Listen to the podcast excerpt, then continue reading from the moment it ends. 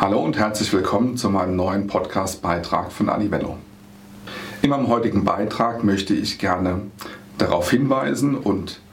ähm, darauf sensibilisieren, wie wichtig ich es finde, regelmäßig, quasi jährlich, seine, seinen neuen Zielkundenmarkt zu überdenken, zu analysieren und daraus wiederum die richtigen Schlüsse abzuleiten für eine vertriebliche Bearbeitung.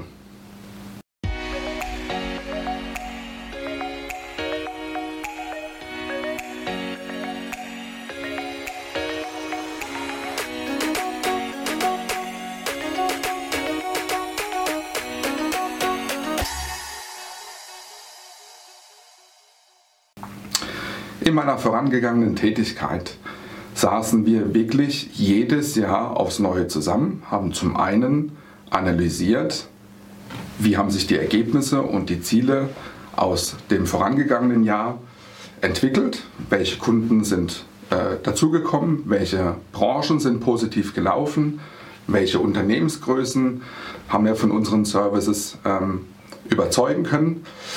und es hat einmal jährlich ein Austausch mit dem Vertriebsleiter oder auch mit dem Management stattgefunden, um immer wieder aufs Neue zu bewerten, auf welche Branchen, auf welche Unternehmensgrößen und auf welche Services wollen wir uns in den nächsten Monaten wieder fokussieren. Genau diese Learnings habe ich auch bei uns intern äh, mitgenommen und setze sie jetzt mittlerweile seit vielen Jahren, denke ich, sehr erfolgreich auch um veränderte Marktsituation, wie gerade aktuell in Pandemiezeiten, wo es Branchen gibt, die besser laufen und andere Branchen gibt, die weniger gut funktionieren, ist es umso wichtiger, eine gewisse Flexibilität auch an den Tag zu legen, auch mal Dinge auszuprobieren,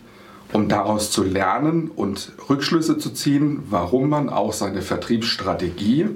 regelmäßig überprüfen und vor allen Dingen aber auch überdenken und optimieren sollte.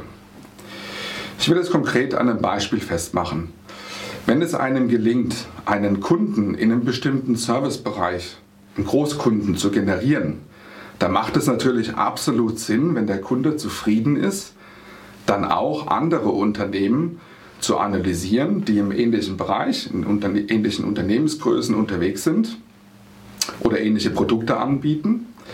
sodass da wiederum mit dem Referenzkunden, sofern es dann auch ein Referenzkunde ist und der Name und das Projekt auch in, im Vertrieb gewinnbringend verwendet werden darf, macht es natürlich absolut Sinn, da das Feld weiter anzugehen. Genauso zählt es für eine Branchenausrichtung oder bestimmte Unternehmensgrößen, weshalb es extrem wichtig ist, genau diese Information auch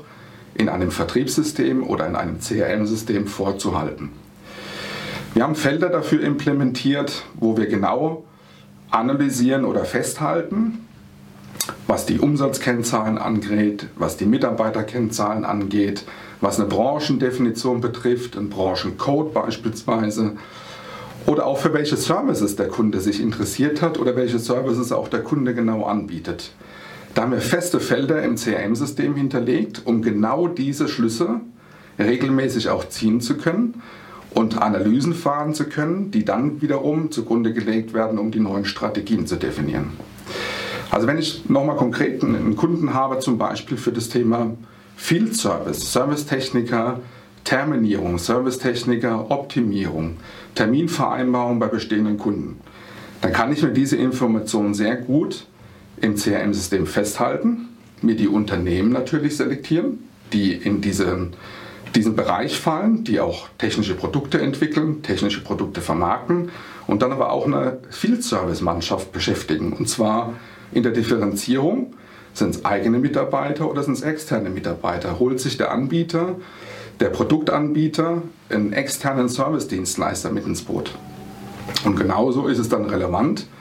zu analysieren, ob dann wiederum für diesen Anbieter der technischen Anlagen beispielsweise der interne Vertrieb oder auch eine Möglichkeit besteht, von extern die Servicetechniker optimieren zu lassen.